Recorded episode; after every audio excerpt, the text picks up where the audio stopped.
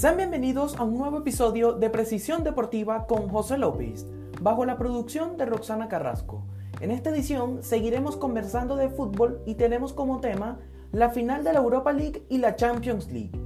Ya se disputaron las finales de los dos torneos con más importancia del fútbol europeo, una temporada un poco atípica debido al parón que tuvo el fútbol del viejo continente por la pandemia del coronavirus, y ya tenemos un campeón de la Europa League, el cual el Sevilla Fútbol Club se hace nuevamente como el dueño y señor de esta competición al levantar su sexta copa en su historia. Sin lugar a dudas, el Sevilla se consolida nuevamente como el máximo ganador de esta copa. En esta ocasión venció tres goles por dos al club Inter de Milán, un equipo que hizo una gran temporada en este torneo llegando a la final. Hace mucho tiempo que no lo hacía. Los dirigidos por Antonio Conte hicieron una temporada interesante en esta competición con jugadores claves como Lautaro Martínez, Romelo Lukaku, Varela, que también hizo una función interesante en la mitad de la cancha, y una defensa de tres, lo cual le brindó garantías en los partidos de semifinales y cuartos de final liderados por el uruguayo Diego Godín y el holandés Stefan de Vrij. Un partido que eh, comenzó con muchas revoluciones, muy rápido en la mitad de la cancha, ambos equipos salieron a buscar el encuentro de manera temprana.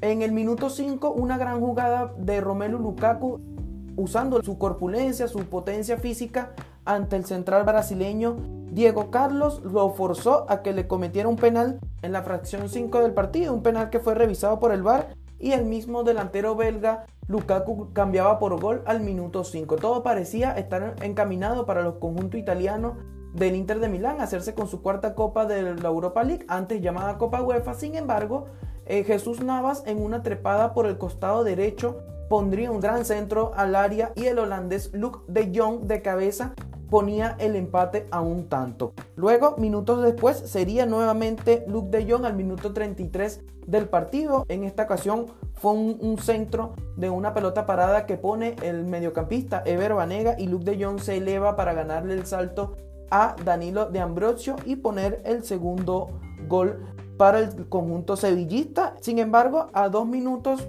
Después de, ese 2 por 1, llegaba el empate nuevamente por parte del conjunto del Inter de Milán. Un cabezazo en esta ocasión del uruguayo Diego Godín a centro de Marcelo Brozovic para poner cifras definitivas en el primer tiempo. Un empate a dos goles.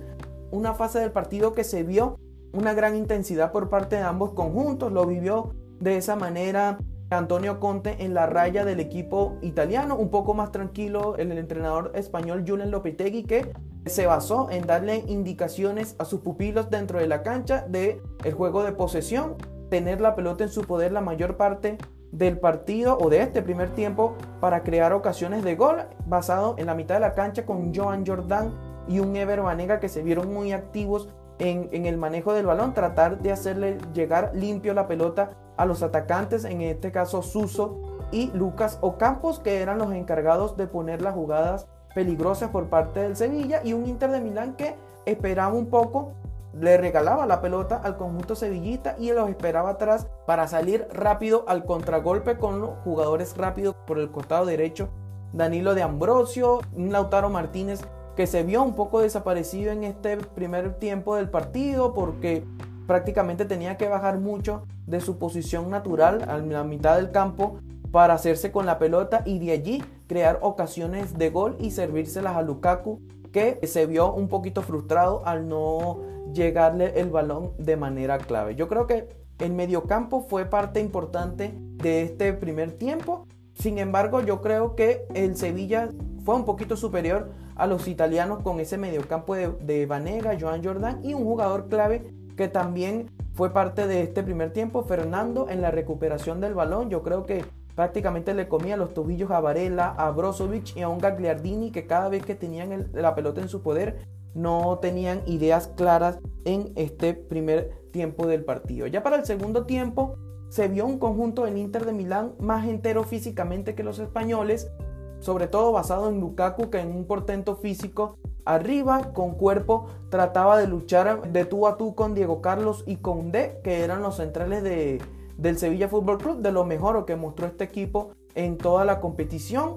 tuvo un mano a mano Lukaku un pase en profundidad contra el arquero Bono, la cual no pudo definir de manera clara, de manera solvente, ante un arquero marroquí que salió y la sacó con la pierna. Tuvo una gran participación también el cancerbero del conjunto español al atajar y responder las veces que el Inter atacó. Se veía, como ya dije, físicamente yo creo creía que el Inter se hacía con el partido alrededor de los primeros 20, 25 minutos de este segundo tiempo se parecía que los dirigidos de Antonio Conte sacaban una diferencia ante el cuadro andaluz. Sin embargo, en una pelota parada nuevamente, la cual sufrió mucho el Inter en todo el partido, prácticamente daba la sensación de que en los centros el Sevilla siempre creaba peligro, siempre le hacía daño al conjunto italiano, ya que subían los centrales Diego Carlos como Cundé. También estaba por allí un Joan Jordan que posee una gran altura a buscar el cabezazo, un Luke de Jong que era uno de los jugadores más altos de la cancha y en un balón que quedó rifado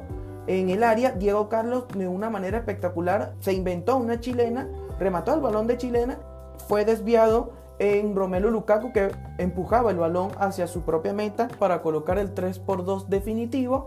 La UEFA le dio como un autogol de Lukaku ese tercer tanto, pero en mi opinión considero que debieron haberle dado el gol a Diego Carlos, nada más inventarse una chilena dentro del área en una final de Europa League es algo que no se ve constantemente y el brasileño lo hizo y para fortuna de él y del Sevilla Fútbol Club le salió bien. Ya después de allí Conte hizo las modificaciones un poco tarde. Para mí sabemos que Conte es un entrenador muy defensivo en el que prácticamente no cambia nunca el esquema táctico que él plantea en un principio del partido. Después de ese gol hizo tres modificaciones dándole ingreso al chileno Alexis Sánchez, a Christian Eriksen y a Víctor Moses para tratar de buscar el empate en este encuentro. Para mí, como ya dije, un poco tardío, era antes los cambios ya sobre todo que la exigencia física del partido, los jugadores ya en minutos 70, 75 se veían un poco más agotados, sobre todo un Lautaro Martínez que corrió en todo el partido, sin embargo no se vio ese Lautaro que nos tiene acostumbrado en partidos importantes con el Inter, que tenía una o dos ocasiones de gol, en algunas oportunidades lograba marcar o servirle el balón a Romelu Lukaku. Sin embargo, el argentino se vio también un poco presionado y un poco ahogado por la defensa del Sevilla Fútbol Club que después de que marcaron el tercero, una presión alta de manera impresionante por los dirigidos por Lopetegui, echaron el resto físicamente y de allí fue una de las claves también de la victoria. Christian Eriksen me hubiese gustado ver al danés jugar siquiera los últimos 20-25 minutos de este encuentro. Sabemos que Eriksen es un futbolista de muy buen pie, de mucha calidad, mucha visión al momento de filtrarte un pase, dar una pelota entre líneas. En la pelota parada tiene mucha calidad para centrar el balón. Sin embargo, Conte no le dio inicio en el partido por poner a Roberto Gagliardini, que es un jugador de más corte defensivo. Es allí donde a mi parecer quedó a deber Antonio Conte en el planteamiento del encuentro por parte del Inter. Era una final, yo creo que había que proponer un poco más, algo que sí hizo Julian Lopetegui para su Sevilla Fútbol Club al momento de plantear el partido. Fue muchísimo más ofensivo el Sevilla, sobre todo en el primer tiempo, donde daba la sensación de que se lo, lo quería ganar más que el Inter de Milán. Ya después, obviamente, cuando te pones 3 goles por 2 en el minuto 77, tú haces modificaciones para bajarle un poco el ritmo al partido, para tratar de que tus futbolistas defiendan el resultado. Ya prácticamente quedaba poco, 15, 16 minutos de encuentro. Fue allí donde dio ingreso a Nemanja Gudel por un Diego Carlos que se encontraba tocado en una de sus piernas. Sale al minuto 86, no podía más el brasileño que fue de menos a más en este encuentro. Recordemos que el central fue el que le hizo el penal al Romelo Lukaku en el minuto 5, fue el que prácticamente le regaló la oportunidad a los italianos de irse arriba en el compromiso, pero el fútbol le dio revancha para poner el partido 3 goles por 2. Después le dio ingreso a Youssef Nesiri, piernas frescas arriba, como ya dije, para tener la presión alta y no regalarle nada en la salida de balón al conjunto italiano, que siempre tiene como filosofía o como manera de atacar, salir con balón dominado con los centrales y de allí poco a poco ir ganando metros en la cancha. Ya después de allí se quedó sin respuesta el cuadro italiano. Un Franco Mudo Vázquez que también entró para hacer la misma función que Youssef Nesiri y darle de una vez por todas el título al Sevilla Fútbol Club. Sexta corona para el cuadro andaluz en la Europa League. Pareciera que este equipo y esta competición nacieron de la mano. Siempre el Sevilla está peleando por este campeonato. Una manera increíble de que este conjunto siempre diga presente en las fases finales de la Europa League. En esta ocasión le ganaron un gran equipo, hay que decirlo también, un Inter de Milán que desde hace años no llegaba a una final de Copa de Europa. Le dio pelea, le dio frente al Sevilla, pero lamentablemente para ellos se quedaron cortos. Un conjunto de Sevilla que tuvo como más valioso, en mi opinión, yo creo que De Jong, ese doblete que anotó en el primer tiempo, a pesar de que no se vio mucho en la segunda parte del compromiso, lo pone en el podio del Sevilla en esta final. El arquero también tuvo un par de atajadas claves para el conjunto del Sevilla, pero yo creo que la figura del partido yo me voy a quedar con el holandés, con De Jong. Yo creo que anotar dos goles de tres es algo importante. Quizás por allí también muchos pondrían como figura Diego Carlos por ser el que provoca el autogol en el tercer tanto, pero en la defensa no, no se vio muy solvente, no se vio muy claro al momento de defender, sobre todo en el uno contra uno como Lukaku. Bueno, se dice fácil defender a Lukaku por el físico que tiene, pero yo creo que Diego Carlos sufrió en defensa, pero en ataque fue parte importante. Un Jesús Navas que también en el conjunto del Sevilla, esas trepadas y esas corridas de ofensiva a defensiva y viceversa fue muy importante también para los dirigidos por Jürgen Lopetegui de hacerse con esta final de Europa League. Y el mediocampo, sobre todo Vanega, quien se va al fútbol árabe, ya tiene un contrato firmado con este club del Medio Oriente, se va del Sevilla, después eh, se le vio bastante emotivo después del partido diciendo que se iba del equipo de su vida, es un ciclo cumplido para mí, ya no le aportaba al conjunto andaluz lo mismo que le daba en años anteriores, ya son 32 años de edad, es obvio que ya físicamente no es el mismo jugador de hace 5 o 6 años atrás donde prácticamente jugaba todos los partidos de la temporada y es por eso que decide irse al fútbol árabe. Y también Sergio Reguilón le dio mucha salida al equipo en ese costado izquierdo, mucha ofensiva por esa banda, esa trepada también, al igual que Jesús Navas en ataque defensa, era muy importante para que este Sevilla se hiciera con el título. Y también quiero destacar la labor de Julen Lopetegui, un entrenador que de alguna manera tuvo su revancha. Recordemos que fue seleccionador de España y fue despedido días antes de hacer su debut en el Mundial de Rusia 2018 porque negoció con Florentino Pérez y firmó un contrato para dirigir al Real Madrid en esa temporada 2018-2019 el presidente de la Federación Española de Fútbol no lo vio con buenos ojos, no le gustó que su seleccionador en ese momento negociara con uno de los clubes más importantes del fútbol español y lo despidió a prácticamente nada de comenzar la Copa del Mundo. Luego, cuando estuvo en el Real Madrid, no le fue nada bien.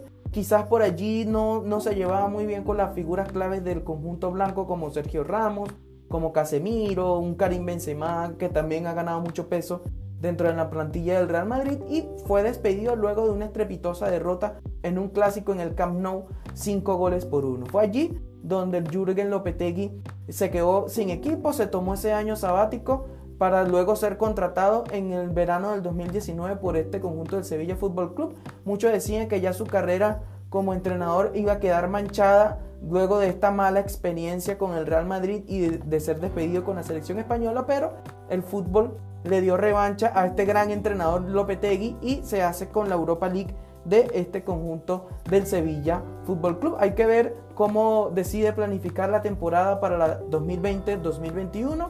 Hay muchos rumores de que sus principales jugadores van a salir del club, como Koundé, como Diego Carlos, quizás llegue una oferta también importante por Luke de Jong. Sergio Reguilón debe volver al Real Madrid ya que se encontraba en calidad de préstamo hay que ver si tienen el dinero para pagarlo y ser parte definitivamente del equipo o si negocian un nuevo préstamo con el Real Madrid. Ya Vanega se fue del equipo. Joan Jordan también puede cambiar de aires a ser uno de los jugadores más importantes de este conjunto. Y también jugadores como Lucas Ocampos que tuvo una gran temporada en esta 2019-2020. Ya incluso ha sido tanteado para ser convocado a la selección argentina de fútbol. Por otro lado, en la final de la Champions League, el Paris Saint-Germain disputaba su primera final en la historia ante un equipo del Bayern Múnich que buscaba su sexta copa en su historia. El resultado final fue de un gol por cero a favor del Bayern Múnich y de esta manera alza su sexta Copa de Europa. Un partido en el primer tiempo bastante entretenido, bastante movido en la mitad de la cancha y en zonas ofensivas por parte de ambos clubes. La primera del partido la tuvo Neymar en un pase a profundidad que quedó mano a mano con el arquero alemán Manuel Neuer y su remate de zurda lo iba a atajar el arquero con el pie izquierdo. Después le quedaba la pelota allí en la raya, puso un pase atrás para que Di María solo tenga que empujar el balón. Sin embargo, nuevamente Manuel Neuer saca el balón con su pierna y después de allí el Bayern Múnich tuvo una ocasión también clara, un pase de Serge Gnabry por el costado derecho en el cual Robert Lewandowski remata y pega en el palo derecho de Keylor Navas. Un partido, como ya dije, bastante movido.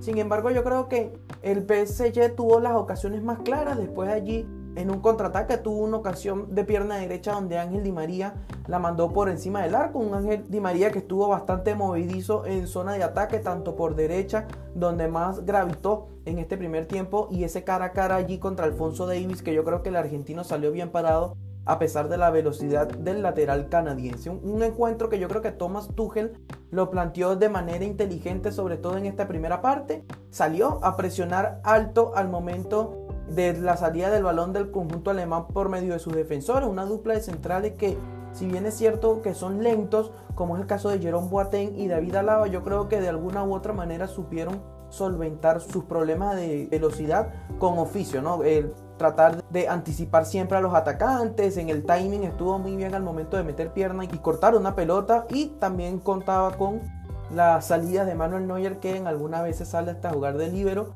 Y no se puede descuidar también que en algunas ocasiones ha llegado hasta la mitad de la cancha, pero de alguna u otra manera supieron superar los embates de los ataques del el Paris Saint Germain. Yo creo que la clave en este conjunto alemán fue que en este primer tiempo contó con dos paradas extraordinarias de Manuel Neuer, una Neymar, en la otra en esa misma jugada logra sacar con la pierna y en otra jugada donde inexplicablemente Ander Herrera le pone un pase atrás en una jugada colectiva muy buena y Mbappé tenía todo para rematar y lo hizo de manera muy débil, lo cual prácticamente le llegó el balón a las manos de Manuel Neuer. Un equipo del Bayern que en los últimos 10, 15 minutos creo que inclinó un poco la cancha, pero no pudo hacerle daño al conjunto del PSG. Hubo una clave también en el partido, a mi manera de ver las cosas, el costado derecho, sufrió mucho el Paris Saint Germain.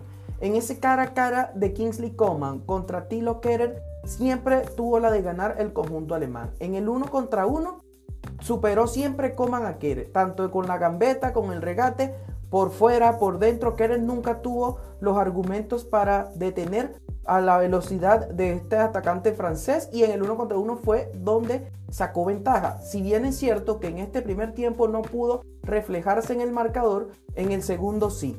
De esta manera pasamos al segundo tiempo del partido. Allí yo creo que el Bayern Múnich inclinó un poco la cancha a su favor los primeros 20 minutos. Se apoderó de la pelota, prácticamente no se vio a Leandro Paredes ni a Ander Herrera con el balón en su poder. Y si no la tienen estos dos mediocampistas, está claro que poco va a gravitar en el partido tanto Ángel Di María como Neymar y Kylian Mbappé. Y fue allí donde pudieron sacar ventaja el conjunto bávaro tras una gran jugada colectiva en ofensiva donde participó Lewandowski, participó Nabri, Kimmich que había pasado al ataque en esa jugada y Thomas Müller fue el que pone el pase a Nabri. Thomas Müller que fue uno de los jugadores que menos participó en ataque por este cuadro del Bayern Múnich fue el que termina dándole el pase a Kimmich para que tire el centro y Coman de cabeza pueda batir al costarricense Keylor Navas y poner el primer gol del partido y definitivo a la postre. Después de allí, París Saint Germain salió desesperado a buscar el empate, no, no contó mucho con ocasiones de gol para empatar el compromiso, sin embargo uno que otro destello por allí de Mbappé con la velocidad fue clave también para que el París pudiera empatar, movió el banquillo, Thomas Tuchel inmediatamente de que le hicieron el gol, metió a Marco Berratti la mitad de la cancha, después sacó a Eric Chupomoting, que tuvo una ocasión clara de gol pero no pudo rematarla, y Julian Draxler que entró para jugar en la mitad de la cancha sacando a Ander Herrera. Inexplicablemente para mí, obviamente Thomas Tuchel eh, sabe más, conoce más a sus jugadores, conoce más a su equipo, pero para mí debe haber entrado Mauro Icardi. estaba pidiendo el ingreso de Icardi y sacar un volante en la media cancha o sacar un defensor central. Yo me lo hubiese jugado así, tienes que empatar el partido para llevarlo a tiempo extra y yo siento que Thomas Tuchel no se la jugó del todo, era para sacar un central, bien sea Thiago Silva o Kimpembe, retrasas a Marquinhos a su posición natural que es un defensor central retrasas un poquito también a Ángel Di María a jugar como interior allí en la mitad de la cancha y pones a Mauri Cardi a ser 9, el delantero centro natural, que es lo que ha jugado en toda su carrera. Pones a Neymar a jugar en su costado izquierdo, a Mbappé en derecha, y yo creo que allí pudo haber hecho más daño el conjunto del PSG. No lo vio así Thomas Tuchel, el que sí también movió el cambio fue eh, el entrenador del Bayern Múnich, el entrenador Flick, hizo un cambio obligado por la lesión de Jerome Boateng, dando el ingreso a Niklas Zule. Después del 1-0, mete a Coutinho y Perisic, que hizo un trabajo impresionante por el costado derecho con la presión en la salida del balón del conjunto del París. Mucho sacrificio del Croata, de verdad que ha sido uno de los jugadores más claves de esta Champions conseguida por el Bayern Múnich. También jugó muy bien contra el Barcelona. Y Coutinho, que si bien es cierto, no gravitó mucho en el partido. De hecho, todos los minutos que jugó prácticamente no tocó la pelota porque el narrador del partido fue muy pocas las veces que lo mencionó. También jugó un papel importante allí. Es un trabajo que muy pocos ven, ¿no? En la presión ante la defensa rival cuando tienen el balón en su poder y no dejarlo jugar tranquilo. Las estadísticas finales del partido, el Bayern Múnich remató 12 veces al arco sobre 10 del PSG y un 62% de posesión que yo creo que allí estuvo la clave de este triunfo del cuadro bávaro, ya que al tener el balón en su poder le permitió crear más ocasiones de gol, inclusive Keylor Navas sacó algunas pelotas. La figura del partido en mi opinión, yo me voy a quedar, voy a hacer un, como una especie de podio del primero a tercero. Yo creo que el mejor jugador del partido voy a dárselo a Kingsley Coman a pesar de que fue sustituido al minuto 67 de partido para darle ingreso a Coutinho. Yo creo que en ese uno contra uno contra Tilo Kerer desequilibró el partido y ahí fue donde le dio la ventaja al conjunto del Bayern Múnich. Y yo le voy a dar el primer puesto en el podio. En el segundo puesto se lo voy a dar a Manuel Neuer porque sus atajadas fueron muy importantes tanto a Neymar como a Mbappé. Fue un gran jugador, también le atajó una impresionante a Marquinhos, perdón, que tuvo una allí mano a mano y la sacó con el pie. De verdad que Manuel Neuer hay que volverlo a incluir nuevamente cuando tocamos el tema de los mejores arqueros del mundo. Manuel Neuer vuelve a decir presente. Recordemos que estuvo muy lesionado en los últimos tramos de su carrera, pero ya estando sano, yo creo que está entre los mejores cinco guardametas del mundo. Y el tercer puesto se lo voy a dar a Tiago.